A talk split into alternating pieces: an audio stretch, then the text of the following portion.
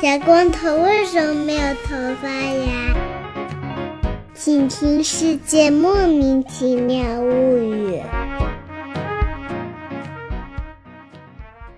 欢迎收听《世界莫名其妙物语》，一档介绍世界中莫名其妙知识的女子相声节目。我是见谁都好为人师的见识，我是站在台上边听相声边有点瑟瑟发抖的姚柱。啊我是一顿饭能吃十八个水母的 YY。为什么 YY 今天吃水母呢？我们来问问今天的嘉宾师傅热心农友师傅啊，嗯热心农友师傅，要不先自我介绍一下？大家好，我是农友师傅，我是在国内从事自然保护类工作的。然后现在之所以会讲到吃水母呢，是因为之前呃上研究生的时候曾经上过一门课，它叫做呃 Seafood Quality and Fish Welfare，就是那个海鲜学和那个鱼类福利。海鲜质量和鱼类福利啊，说来说去就是这咱们节目中的一名一名主播的问 题。 你们先聊我，我先跑了啊！这个管人叫海鲜是不是有点吓人啊？对吧？ 就你看人家那为什么扇贝会跑呢？对吧？就是因为对姚柱看了都想鼓掌。啊， 对，我们先要介绍一下为什么今天要说这个水母啊，嗯，因为听说吃水母这个事儿呢，它比较环保。对啊，这个六月五号是世界环境日，嗯，然后本期节目是由这个公益合作方绿色和平为本期节目提供气候变化相关内容支持的。嗯，嗯，所以呢，就都是一些这个环保组织的朋友们，对我们啊今天就齐聚一堂讨论一下这个海蜇的能好怎 啊。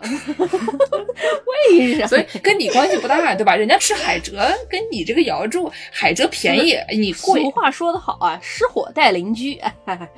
还是非常吓人 的。那那等一下也讲讲瑶柱吧。哎哎 呀，哎呀，这个有点危险呐、等会儿把我们主播吃了，这个节目没法录了。 是，嗯，我们先讲讲这个水母啊，它是谁啊？是，水母是什么呀？毕竟我们都没有上过这个海鲜学这门课，啊嗯还是要让这个上过海鲜学的热心农友师傅给我们介绍介绍水母对对对它是谁。嗯，就水母它呃是一种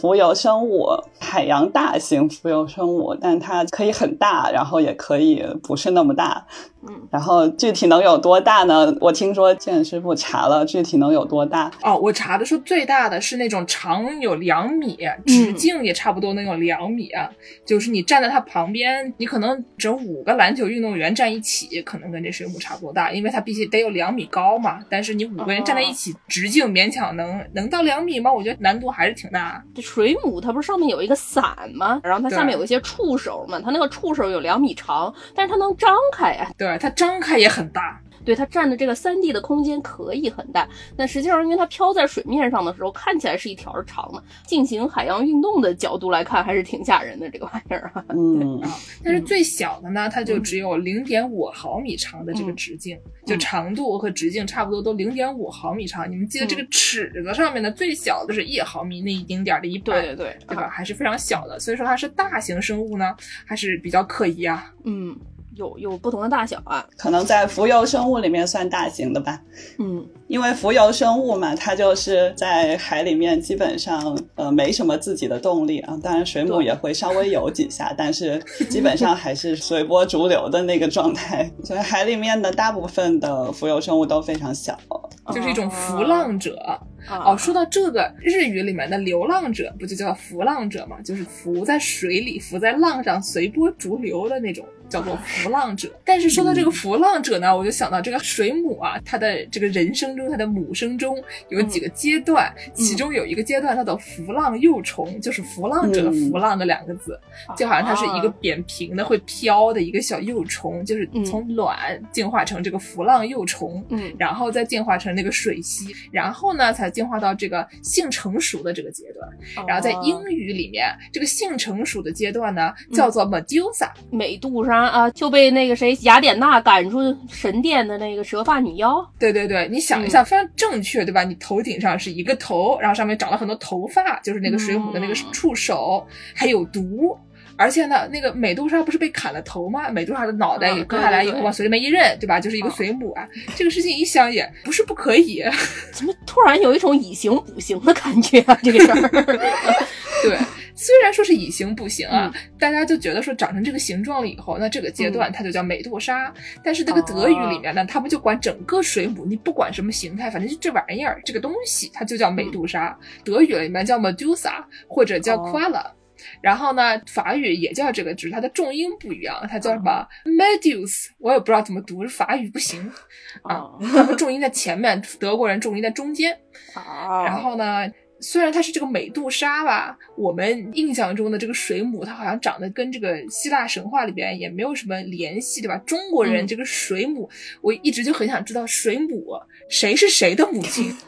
我今天还上网搜了，想说这个“嗯水母”这个词是怎么来的，就是最早出现的是说在《楚辞》里面讲到这个水神的时候，嗯说到了这个水母，嗯但是就是后来突然一下它就变成一种小动物了，对吧？就是小动物很长一段时间它就叫一个什么鱼，然后突然一天这个水母就变成一个小动物了，然后大家就觉得说，所以酵母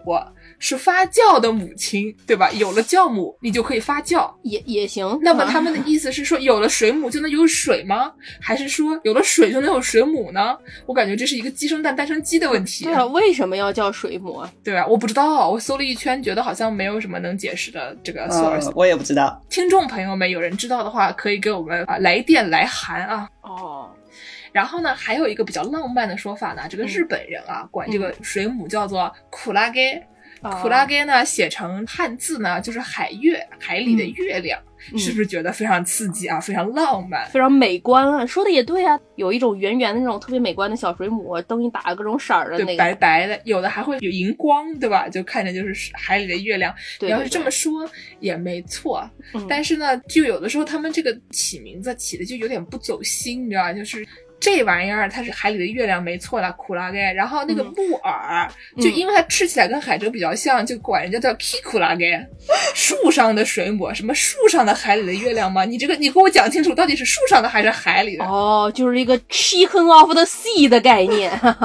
水母 of the tree，、哦，日本人是多喜欢吃水母，我觉得他们其实可能都不怎么吃木耳嗯和水母，都是中国人吃的多，嗯然后日本人就知道有这个东西，所以他们起名的时候就比较野蛮一点。嗯，我毕竟这个外语教师也只能教一些这种没有什么营养的东西，但是我们节目又有什么有营养的东西呢？你说这个水母，听说百分之九十多的水也没什么营养，呃，没什么营养。那个木耳叫做 k 苦拉盖，我们节目就是播客苦拉播盖，客里的水母 啊，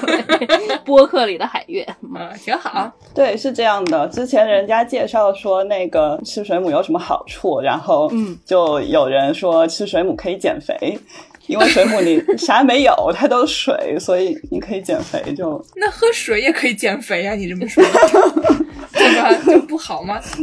我听说这个水母可以永生，有一种水母它可以生生不息，是怎么回事儿呀、啊是这样的，就是因为水母，我们刚才说了，它有水母，然后有它的浮浪幼虫，然后有它的水螅体，然后呢，正常来说是水母先两个水母交配，然后生出来浮浪幼虫，然后这浮浪幼虫它就会找个地方固定下来，然后变成一个水螅体，呃哦，然后这个水螅体它又会变成一个漂浮在水中的东西，这个就是它的成体的水母，然后这样循环的。然后因为这样循环，它经过了一个交配的过程，然后变成卵，变成幼虫什么的，就人们认为这样子循环才是正常的。但是也有可能，这个水母它在遇到一些不太妙的情况的时候，就比如说这个今天这会儿环境不太好啊，或者是这会儿它受伤了，然后它呃身体破损了。嗯就这种时候，它就有可能会它的身体的一部分直接变回那个水螅体，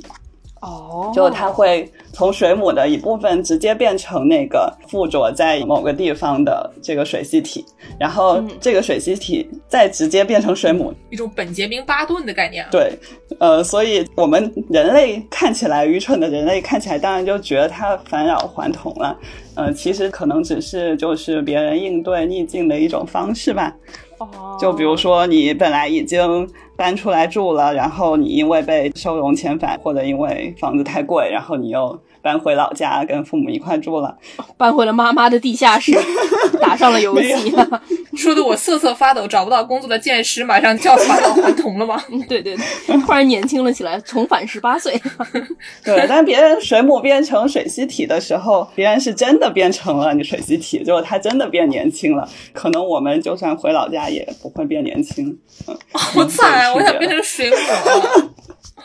哎呀，刚才农友师傅说到这个水母的繁殖方式，然后我就上网查了查，我就觉得这个水母的繁殖方式吧，咱们节目能播吗？一讲到这个各种小动物的交配方式，总觉得有一些嗯少儿不宜的样子。比如说，我看到了一个叫做 Cannonball Jellyfish，就是这个所谓的美国的炮弹水母，这个水母呢，它们的交配方式是它们嘴可以作为一个怎么说呢，性器官吧，然后它可以用嘴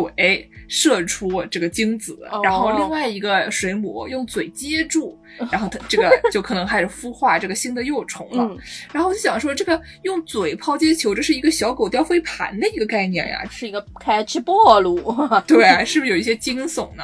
就我觉得这个还是我们人类太狭隘了，因为我们人类非要把那个器官叫做 mouth，就是非得把那个东西叫嘴，就是人家就是用这个东西交配的，对吧？就你非得管它要叫嘴，你还说人家奇怪， 是一种人类中心主义的思想。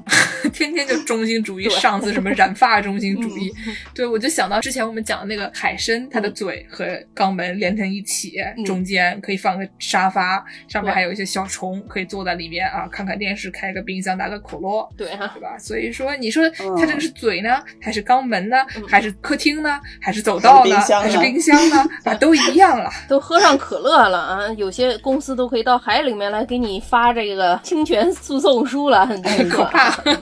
对，刚才说到海参身体里面有冰箱，这个水母其实身体里面也可以，它也是有招待客人的。呃，就是有一些有一些鱼，它在幼年的时候，它会住在那个水母里面啊、也不算是住在水母里面，它会在它特别小的时候，它先利用那个水母里面的空间，然后它集成一小群一小群的，然后再长大一点呢，它就会把水母里面当做一个它可以躲避的地方。快乐老家，比如说别的大鱼要来吃它的时候，它就赶紧躲到那个水母里面去。然后它平时就游在那个水母旁边，就这么跟着。水母它同意这样的行为吗？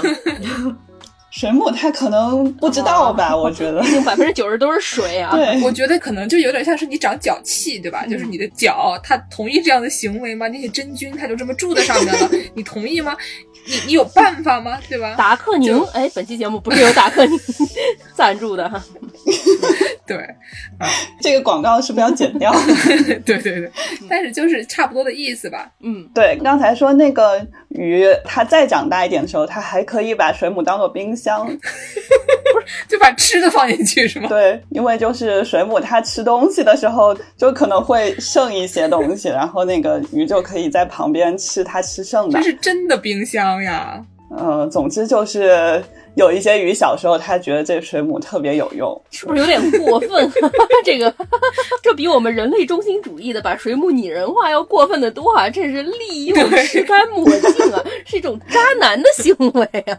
真的是吃干抹净，笑死我了。嗯，不是，但是相比之下，你说它只是住在里面，或者把它拿来用一用，对吧？就是你没有真的吃干抹净，人类对水母那可是痛下杀手的，这个要更加凶残一些。不是，人类对水母痛下杀手，水母对人类就不可怕了吗？朋友们， 可怕吗？很多水母都是有毒的啊，怪不得美杜莎呢啊，一看就要死。它那个触手一遮上你啊，那身上会留下红色的一道一道，碰到哪儿就在哪儿留下一条红色的血，这也是 PPD 吗？比 PPD 要厉害多了。水母蛰了特别特别疼，有很多都市传说啊，说什么你碰到水母不小心被它蛰了，你就得往你这个伤口 上面尿尿，不知道是不是真的有用还嗯，是我知道，尿尿是不太合适的。就是因为如果你被蛰了以后，最主要的是要防止它盐度出现特别大的变化，不然的话，哦它的那个留在你伤口上的那个细胞破了之后，你就会更疼。所以就是不要洗淡水澡，特别是不要洗热水澡。是吗？好像听说的是可以用海水冲洗，嗯，是吗？对，我看到有一个美国潜水员协会上面说，如果说您被水母蛰了之后，说要用您能忍受的最热的水烫三十到九十分钟。不是，那我这伤口也熟了。 你你水母留下的细胞熟了，蛋白质变质了，熟了也就算，好像我这胳膊是不是也基本上是一个冰糖大肘子的概念？ 去德国卖三块五一个，啊 那那有点强，三十到九十分钟，我感觉就是那种七十岁老头泡温泉都泡不了九十分 钟，知道吧？就是经常会有些那种很能刚的老头去泡温泉，泡那种最热的水，能泡很长时间。但是九十分钟实在是有些刺激了啊！对对对，不过被水母蛰了这个事情是一个住在海边的朋友们都非常害怕的事情啊。对，就是水母它不攻击你，但是你看不太清楚，所以你不小心碰到了就很麻烦。当然，如果你想吃的话，就一把拿起来，可能就看到一个水母，你去一把拿起来，这个行为还是有点危险的。就是在海边住的朋友，有时候可能会捡到水母，呃，但如果你捡到水母，就是比如说它被冲上岸边了，这时候你不要用手直接去拿，因为有可能它身上的那个细胞还是有毒的。呃，所以最好就是拿一个什么东西隔着，然后如果你对为水母研究做出贡献有兴趣的话，因为前面说的那个返老还童的那个 d e a n f a n is das Ende 的那个水母呢，做这个水母生活史研究的这个是厦大海洋的郑连明老师。呃，这个老师他曾经在每次对公众演讲的时候都说，你如果在海岸边捡到一个水母，或者你看到一个特别奇怪的水母，你想要为水母研究做出贡献的话，你就拿一个二锅头把它泡起来。嗯，就这个是保存水母样品的正确方法。我来扮演一下这位老师。见到水母啊，见到水母，带我拿个二锅头泡起来，哎还晓得啦？啊，拿个浏览扇二锅头，流浪的二锅头多少钱啊？啊，不知道，我不知道多少钱，几块钱吧，挺便宜的。 就是好像最便宜的。 但嗯是哼，就说水母中间有一缸叫做立方水母缸啊，在澳洲有一个叫澳洲箱型水母，说这玩意儿比眼镜蛇还要毒啊。被蛰了几分钟之内，人就直接去世了。你要是没有这方面的知识，还是不要随便买牛栏山二锅 头。可能作为一名住在海边的朋友，我对水母有一种巨大的恐惧。哦，对，是这样，就是在水里游泳的时候看到长得像水母的东西，就马上离得远一点。那嗯有这立方水母，那还有什么正经水母没有？那能这几个都不能吃吧？有啥能吃的吗？就能吃的水母，嗯它应该我们这边叫海蜇吧？，对，嗯，就是我们会做凉拌海蜇皮、嗯对炒海蜇、凉拌海蜇头，大概有这几种做法。然后要给能吃的水母给它分个类的话呢，呃，一般来说我们国家的人吃的水母一般是有红海蜇、沙海蜇和黄斑海蜇这几类，然后它分别是三种不同的海蜇。但我们平时觉得最好吃的那个可能是红海蜇吧，也许有人不同意，但是大部分人可能觉得最好吃的那个是嗯红海蜇，它是颜色是有点暗红色的，然后、哦呃，平时一般在那种宴席上面吃的那种暗红色的海蜇头或者是海蜇皮，基本上就是用这个红海蜇做的。哦我一直以为是醋的颜色，原来是本身就是红色的呀。呃，它本身有一点那个颜色，嗯，我们一般都管它叫海蜇头的那玩意儿，对它其实是海蜇腿。对， 我们管它叫海蜇皮的那玩意儿，其实是海蜇头。呃， 不对，就我们刚才说的那个 Medusa，就是那个我们一般认为是水母的那个东西，一般的结构是有一个盖子，然后有一些好像触手一样的东西。其实那个海蜇皮是那个好像盖子一样的部分，哦然后那个海蜇头是好像触手一样的那这个好部像不分。太对吧？嗯，嗯，就很离奇，就是说你给我讲清楚到底哪个是头。我一直以为海蜇头是剑士刚才说的这个可以用来喷射，也可以用来接收的这么一个多功能口器，原来不是啊！它应该就没有什么头和脚的区别，嗯，啊，不 能再接着人类中心主义，人家不分这些的啊。对。然后刚才说到这个呃，一般来说觉得红海蜇是比较好吃的，嗯海蜇皮的部分吃起来口感是比较有韧性的，嗯，然后那个海蜇头的部分腌制过之后吃起来是比较脆一些的。 对对对，很好吃。哎呀，我都馋了。已经馋了。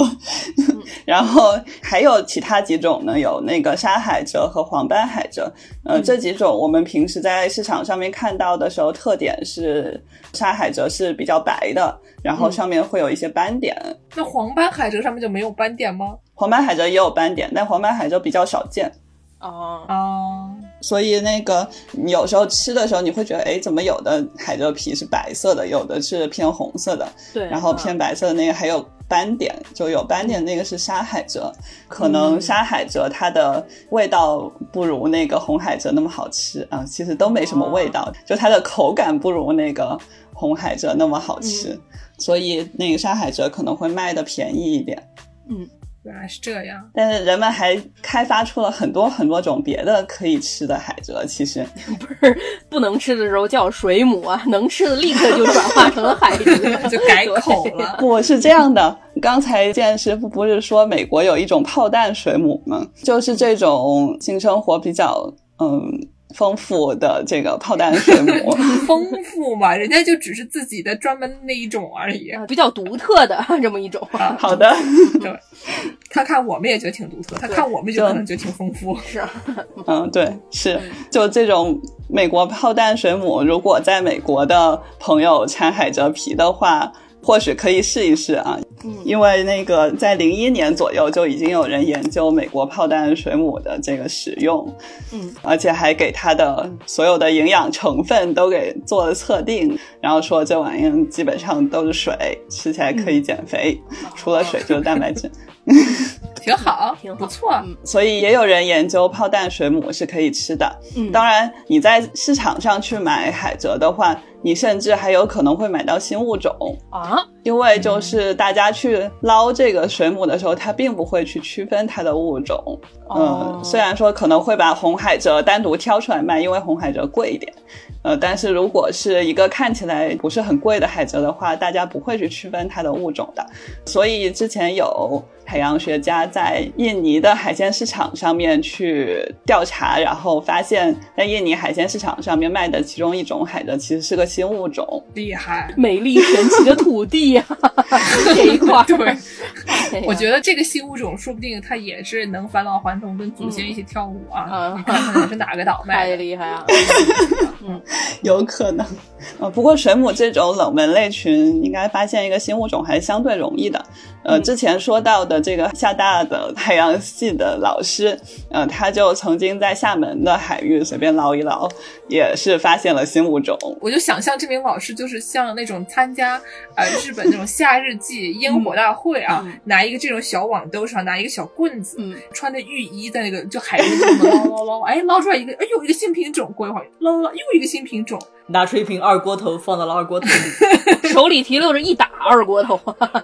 其对其实是有有点类似的，啊，真的吗？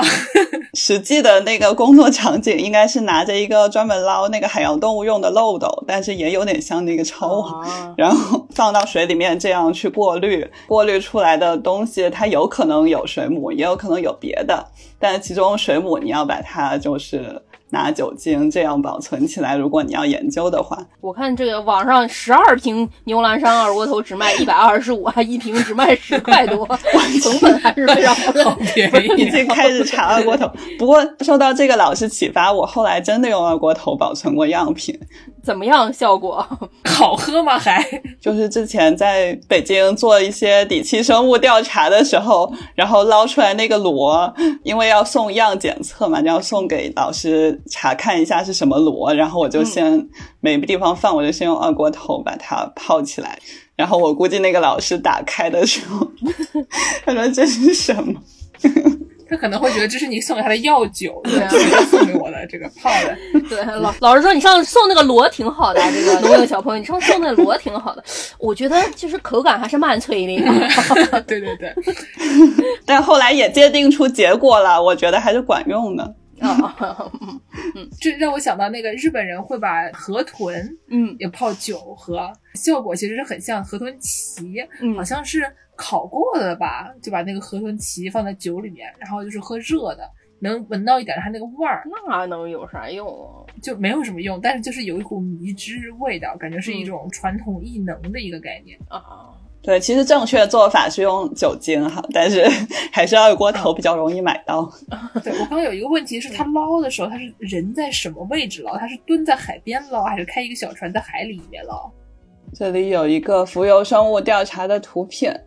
对，它会在一个船上，然后用一个网兜，哦，就看着这个网兜就跟动森里面那个逮虫的基本就是没有太大的区别了啊，感觉你 DIY 一下也可以。健哦身这个问题问的非常好啊，不然别人真的以为这名老教授就是拎着一瓶二锅头在海滩上走来走去，等到捡。干海，还是有点刺激啦。嗯，那捞上来这个海蜇它该怎么吃 呢？不是，这老师捞上来没有吃啊，但是我们普通吃海蜇的人怎么吃？哦，对，这个捞上来之后，它离吃之间的距离还非常遥远呢。哦，就是这个水母每次捞上来之后要进行一些处理，因为刚才说有毒的海蜇是不能吃的，其实不是这样的，其实有毒的海蜇也是可以吃的。竟然这样，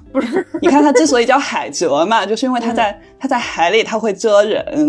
然后所以叫海蜇嘛。所以说蜇人的不代表就不能吃，蜇人的照样能吃，说明人类很厉害。对，所以就是你需要通过一些处理去把它的那个呃有毒的部分去掉。嗯然后一般来说，就处理的流程是，首先你拿到一个水母之后，先把它的上面的那个。盖子就是海蜇皮，然后和底下那个海蜇头先给它分开，嗯然后先用水泡一泡，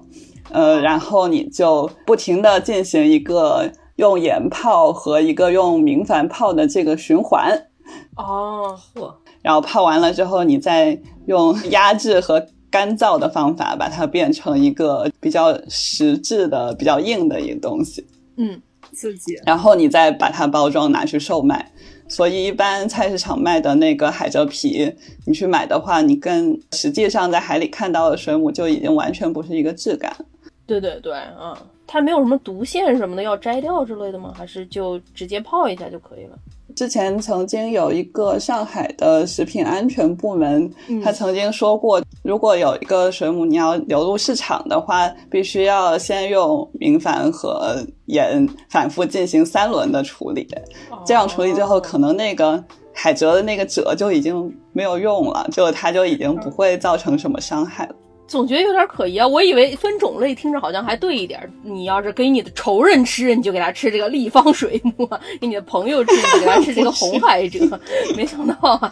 我处理过的，你放心，吃没得关系啊，绝对处理过的。嗯是的呀，而且就是，如果发生了这种食用的海蜇蜇人的事件的话，一般都是发生在那个加工的过程中。哦所以这个可能更多的是一个劳保问题吧。劳保 就是你问在题，加工的时候，你要注意不要被它蛰了。但是你实际上吃的时候，因为已经处理过，所以是不会被蛰的。嗯，是哦，对，还没有讲重要食品安全问题。哦，海蜇在吃之前必须要用醋泡一下，为什么呢？呃，因为那个明矾它是里面是有铝的，它对叫对硫酸铝钾，然后里面是有铝的。吃了会老年痴呆，粉丝吃多了就会老年痴呆。呃，对，可能会有很多嗯已知和未知的问题，嗯，而且就是市面上的卖的那个海蜇，基本上没有铝含量检测合格的。哦，你想，都用明矾泡了这么多回了，就是你通过得了那个需要处理三轮的那个测试，你就通过不了那个铝含量的测试。所以菜市场上基本上所有的海蜇都是有含铝的，但也有科学家提出了解决方案嘛，就说你吃之前先用醋泡一下，然后可以大大减少它的那个铝含量。好在我们南京这边吃的海蜇都是醋拌的海蜇啊，感情原来是一种安全考量做的做法哈。可能是出于食品安全的考虑。除了我们平时吃的海蜇这些东西啊，然后我上网搜索说还有没有一些什么其他的可以食用水母的嗯有趣的方法。然后我一搜嘛，就是又是日本人的传统异能啊啊，，什么传统就艺是能把什么都要做成冰淇淋。啊？有一种东西叫做 Jellyfish Ice Cream，水母冰淇淋啊？对，一勺要整整二百二十五块钱这个美元，为什么呀？贵不贵？什什么味儿啊？放金子的也没有这么贵吧？你知道它的点在哪里吗？嗯它是它会发光，嗯，它是提取了水母荧光蛋白。哦，对，然后把它摆到这个冰淇淋里 嗯面，我觉得这个水母冰淇淋属于诈骗吧，它在里面根本就没有什么水母成分，只不过是放了点水母荧光蛋白，这要差评。对你放点什么雷啊，不是也行吗？哎，我在说什么？你放点 雷。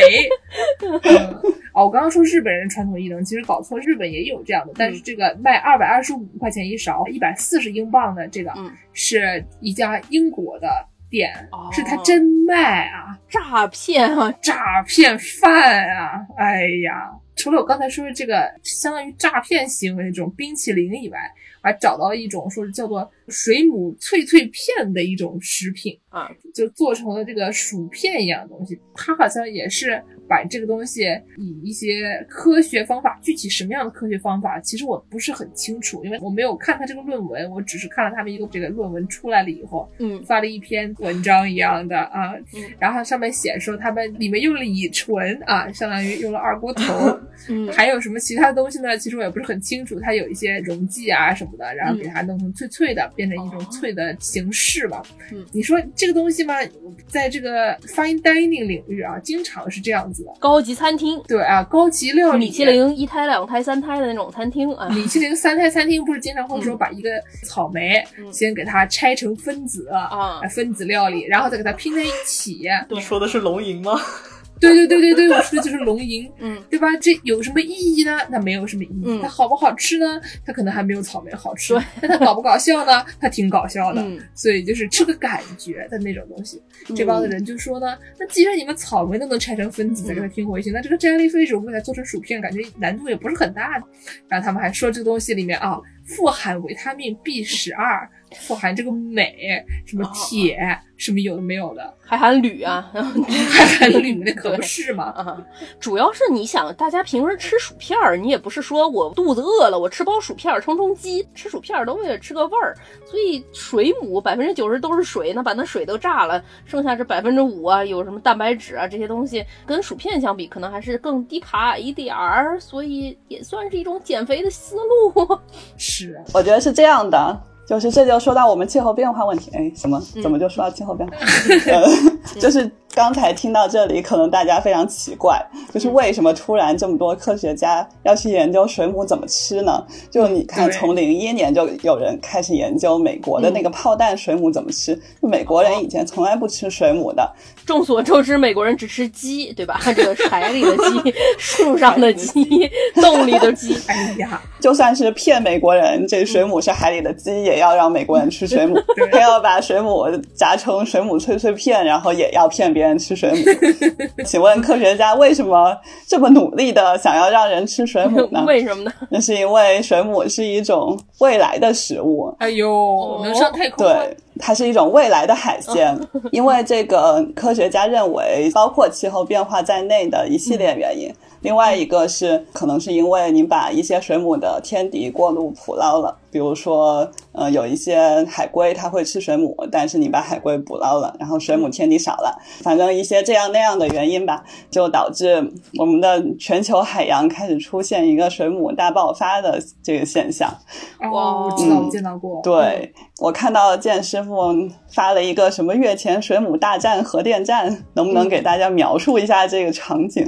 嗯就月前水母，它长得挺大的，嗯巨型的月前水母，可能最大的有那种两米左右嗯的那种。然后据说从二零零二年以来，嗯就是刚才这个农友师傅说啊，二零零一年大家开始研究这个炮弹水母怎么吃，嗯因为可能这已经有一些端倪了。嗯从零二年以来，日本这个沿海地区每年恨不得得来一次啊，这个月前水母大爆发。嗯月前水母一爆发呢，然后大家就要闹事了，因为你只有水母没有别的东西嗯了，你想捞的东西捞不上来。然后日本的渔民也叫苦连天，日本的渔民说：“你们这些这么多这个月前水母的怎么办呢？”嗯日本渔民就想说：“哎呀，算了，我们就把这个他们捞上来，嗯给他们杀掉，然后就把它扔回去，不嗯就完事了嘛，对吧？嗯这个东西能怎么样吧？”嗯但是他们就犯了一个错误，他们就发现啊，我们刚才讲的是这个水母，它的它的繁殖有一种非常刺激的行为，嗯所以说你光把这个水母给它碎尸万段了以后抛回去，它会刺激到它们的这个性腺成熟，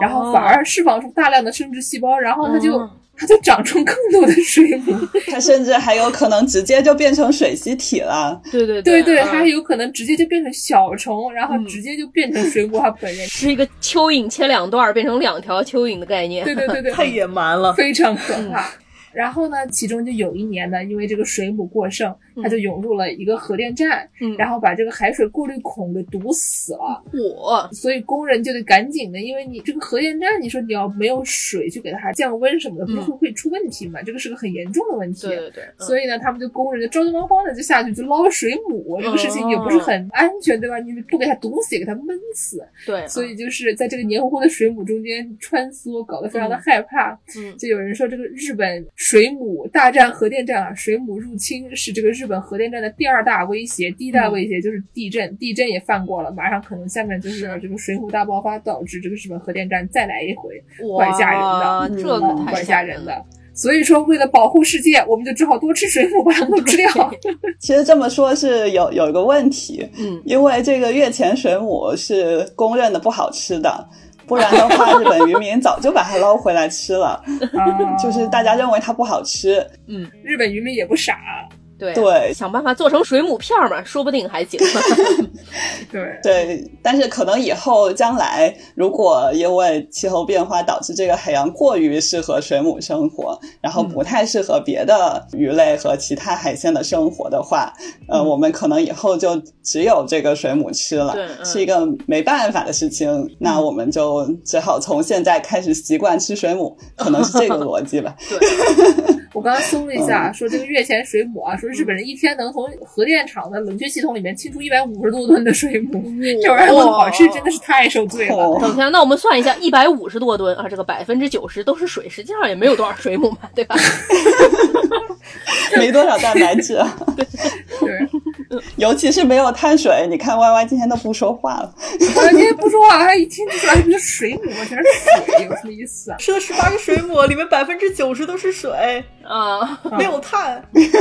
毕竟这个气候变化对这个海洋来说，气温升一点点就对生物的这个生存有很大的影响嘛。本条知识就是咱们这个绿色和平组织赞助的啊， 支持的啊。这 Q 的， 说这个，一般各国政府都把这个温度变化控制在远低于两度的这个目标写进了巴黎协定，然后很多科学家都坚持说升温必须控制在一点五摄氏度以内，但实际上有科学家研究了这个十万五千个物种中间，升温一点五度时，昆虫就会损失百分之六，植物会损失百分之八，脊椎动物会损失百分之四，海洋里的珊瑚礁就会减少百分之七十到九十。到两摄氏度的时候，基本上海洋里的珊瑚礁百分之九十九都没有了。那海洋生物系统里面，如果说珊瑚礁没有了，对它有非常大的影响啊。嗯，以后可能就真的只有水母可以吃了。对对对，哎，我觉得这是一个末世隐喻的这个 概念。大家有没有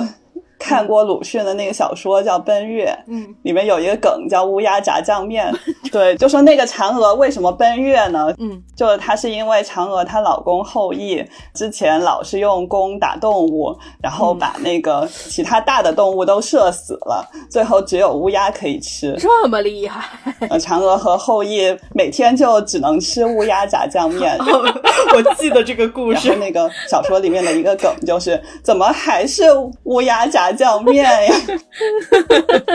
然后那个就每天就只能吃乌鸦炸酱面了，之后那个他们就受不了了，然后就奔月了。哦， 乌鸦炸酱面上面给你撒点那个搓出来像木鱼花儿一样那个水母脆脆酥， 好惨，啊 对，就是可能就只能吃水母炸酱面了。它是一个。嗯，不注意环保导致世界毁灭的这个末世隐喻的概念，我觉得这篇我本来以为我们这节目是推荐大家多吃水母的，现在说完了就是，你要是吃水母，就说明世界已经快完了。我觉得是这样，就是世界出现变化，它有一些预兆嘛，比如说水母增加，可能就是其中一个预兆。然后出现气候变化的时候，你可能需要有几种不同的应对的角度。呃，有一种我们叫减缓气候变化，就是你去做 mitigation，就是你去做一些措施来减缓这个气候变化，比如说什么碳排放啊什么的。对对对然，后还有一种叫 adaptation，就是 就是你要去适对应这个气候变化，就是可能你去开发一些水母的食品，然后未来你没有别的海鲜吃，你还能吃水母，这个我觉得也算是 adaptation 的一种。对，俗话说得好，做两手准 备啊！你现在不想办法，从我做起，做一些小小的改变。假以时日，咱们就得吃这个乌鸦炸酱面乌。鸦改脚法，对啊，乌鸦炒肉，乌鸦不对，乌鸦炒肉还鸭是本乌身鸦。不就是肉乌 吗？鸦本身就乌鸦是炒肉乌鸦，还有什么菜，对吧？这也是一种 adaptation。你把乌鸦做成多种菜，乌鸦冰淇淋啊，乌鸦甜点，乌鸦饮料，对乌鸦奶茶，对，上面都撒点水母脆片儿，乌鸦配水母，嗯，那也也可以吧，反正就是不可以啊！什么叫也可以啊？不可以，这不就是在推荐大家吃点水母？ 吃你说你把那么一百五十吨的水母能吃掉个一吨，对吧？你还是能减缓一些气候变化嗯不的。能不能减缓。你多吃点这个，少吃点儿那种特别厉害的海鲜。比如说，你要平时你想着，哎呀，我是不是该吃点鲸鱼啊？算了，我还是吃点水母吧。 你看这个事儿，对吧？对，啊 鲸鱼一辈子可以囤好多碳在体内呢，水母只能囤百分之十的碳，对吧？这不就是一种改变吗？也也也行吧，也行吧，就强 行都强行啊。嗯嗯，那我们到嗯最后给大家夹带一些私货，毕竟我们的这个热心农友师傅也是在环保组织嗯工作的。那我们就让你不带假装不带私心 的给大家推荐一些这个跟海洋保护和可持续渔业相关的机构啊，大家这个该打钱的时候打钱，该去做农活的时候做做农活啊，对啊该看看视频的时候看看视频什么的。嗯，嗯，我觉得这打钱就不用了，但是大家可以关注一下跟海洋保护和可持续渔业相关的那个公众号，嗯，有一个公众号叫做“智鱼”，就是智慧的智，嗯然后三点水那个渔业的渔。嗯这个机构呢，虽然它的名字听起来好像是一个帮人智慧捕捞渔业的一个奇奇怪怪的嗯软件或者技术，但其实它是一个非常靠谱的国内自己的可持续渔业的机构。啊，哦然后它里边有很多很有意思的内容，比如说我们要吃哪些鱼才可以实现这个可持续捕捞，然后不去破坏环境。然后比如说有一些不该吃的鱼你就别吃了。总之大家看一下这个公众号，我觉得这个叫智鱼啊，它听起来为什么像奇怪软件啊呢？主要是智力的智这个字嗯儿，一看就是没安好心。智联照片，对吧？就是 说你要叫什么大鱼，或者叫一个什么，大鱼是一个海鲜餐厅吧？ 反正就是“智”这个字呢，听起来总觉得好像是有一个电脑背后有一个 AI 在那对里，嗯就对对是暗搓搓的打一些小心思。呃，其实至于也会做一些有点像这方面的事情，就他们也会做一些帮助渔民去怎么规划自己的捕捞的这样的项目。那也挺好的。对，总之就是非常推荐大家关注，没收广告费啊。然后还有就是像助攻这种潜水员呢，可以考虑加入的一个组织叫无尽深蓝。啊，没有边境的深蓝这个名字，我觉得对听起来也像是一些没安好心，因为深蓝是一个计算机的名 字。没安好， Deep Blue，啊建师傅，我感觉你这个疑心病的这个药要吃 一吃不是，我就是说这个起名起的非常 AI，啊，就是因为深蓝不是一个 AI 嘛嗯，，IBM 的那个对吧？就是一个下棋能下过人类的那个东西。对，他的意思就是说，让那个海洋保护扩展到这个潜水员里边。嗯因为潜水员你不是喜欢海嘛，喜欢海你就保护海嘛。对，所以就是推荐潜水员加入这个组织，他们平时会有一些通过在海里做珊瑚礁调查之类的这样的项目来做海洋保护。嗯哦嗯，也算是为科研做贡献了。嗯最后一个就是那个绿色和平，他们其实也在国内做了很多海洋保护方面的调查。嗯，啊，比如说呢，比如说，因为渔民捞鱼，他有可能会不小心捞上来一些鱼，嗯然后有一些是对我们海洋生态比较重要的，比如说像鲨鱼，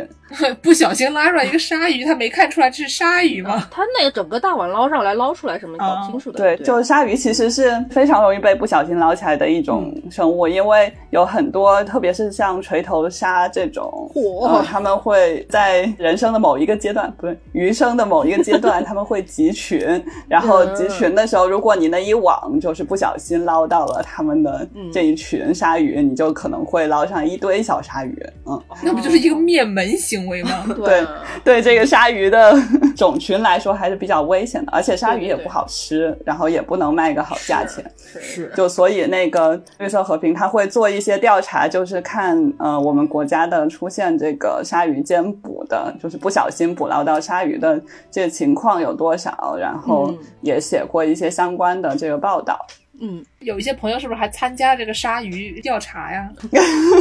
没有，我没参加，我就是给他们推荐了一家有见过鲨鱼的店。哦，不是，是卖鲨鱼的店吧？这个听着也是没安好心。啊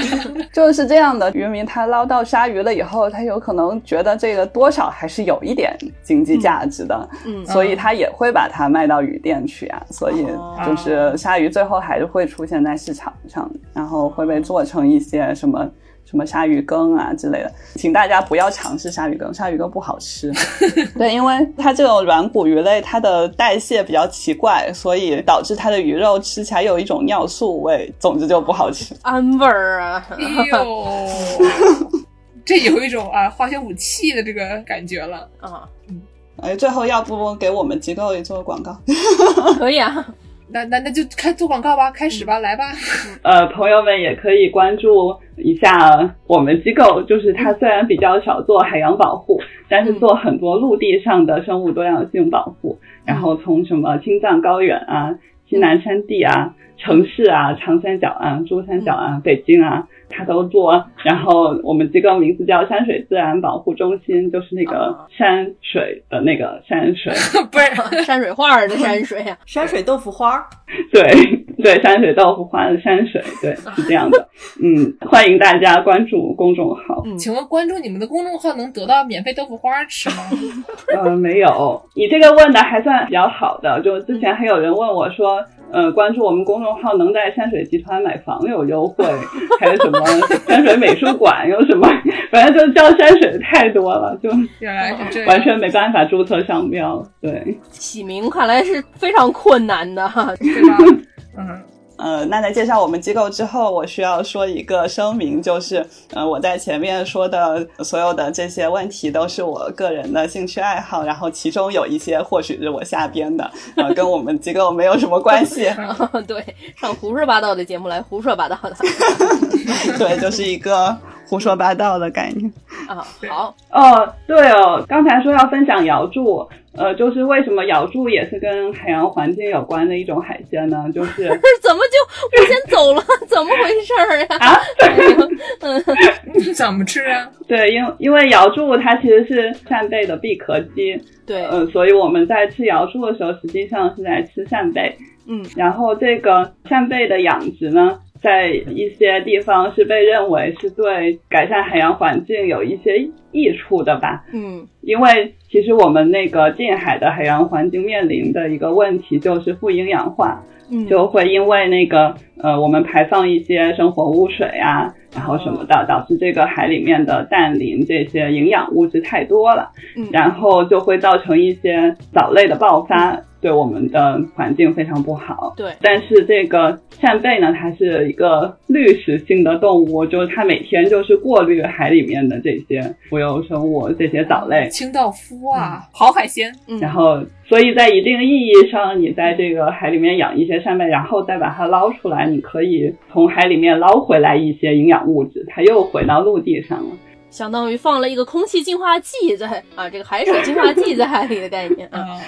嗯，对，嗯，也也有一些争议吧，关于这个，也不是说完全就是有好处的，但是反正呃，养殖扇贝算是一个还算对环境不算特别不友好的一个养殖业，嗯嗯、但是大家吃扇贝的时候要小心，就是在特定的季节，比如夏天的时候，特别容易出现藻类爆发的时候，嗯如果出现了有毒藻类的爆发，比如说你看到有这个有毒藻类爆发的这个预警的话，你就不要再吃这时候新鲜的这个扇贝了，因为它可能会富集这些有毒物。啊，因为扇贝它也吃这些。嗯，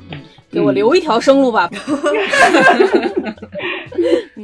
那本期节目的评论区啊，平时我们都不敢随便说什么吃瑶柱这样的东西啊，以免我们的主播当场就跑路。对啊，但是为了这个世界环境日嗯破例，让大家可以聊一聊其他的跟吃海鲜和气候变化相关的内容啊，嗯大家不要错过这个机会啊！啊，对，除了吃水母、嗯吃乌鸦炸酱面啊，乌鸦炸酱面其实并跟这个海鲜和气候变化没有什么关系。嗯，大家不能吃乌鸦啊，那个野生动物。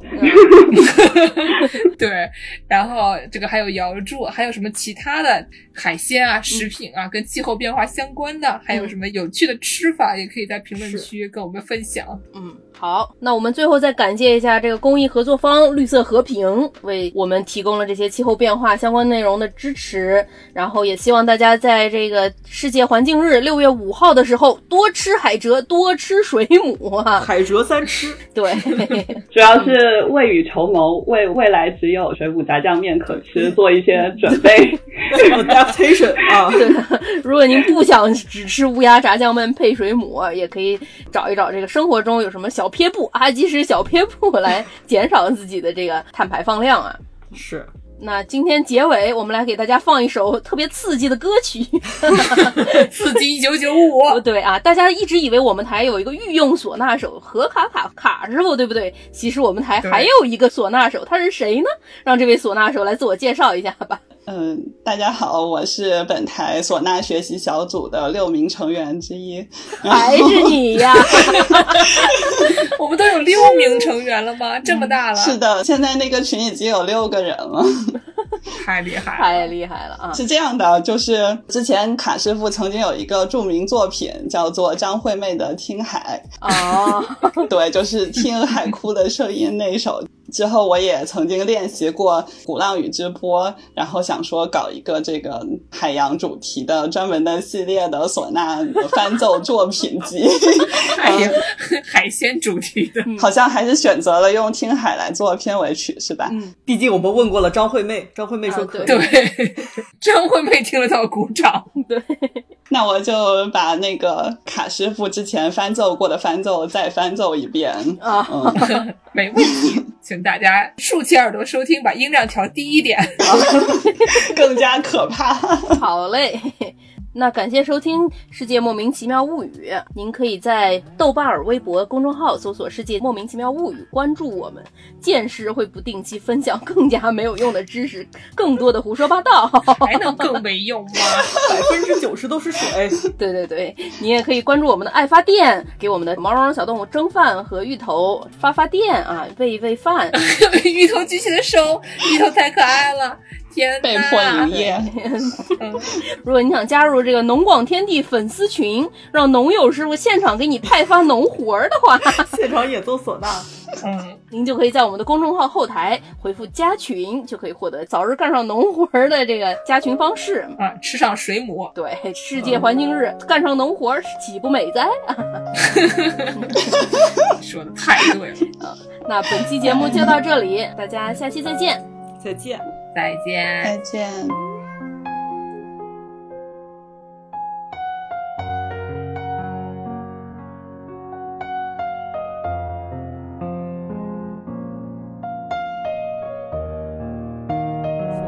作为一名后期剪辑师傅，我不得不说一句，这不是演戏，现在撤退还来得及。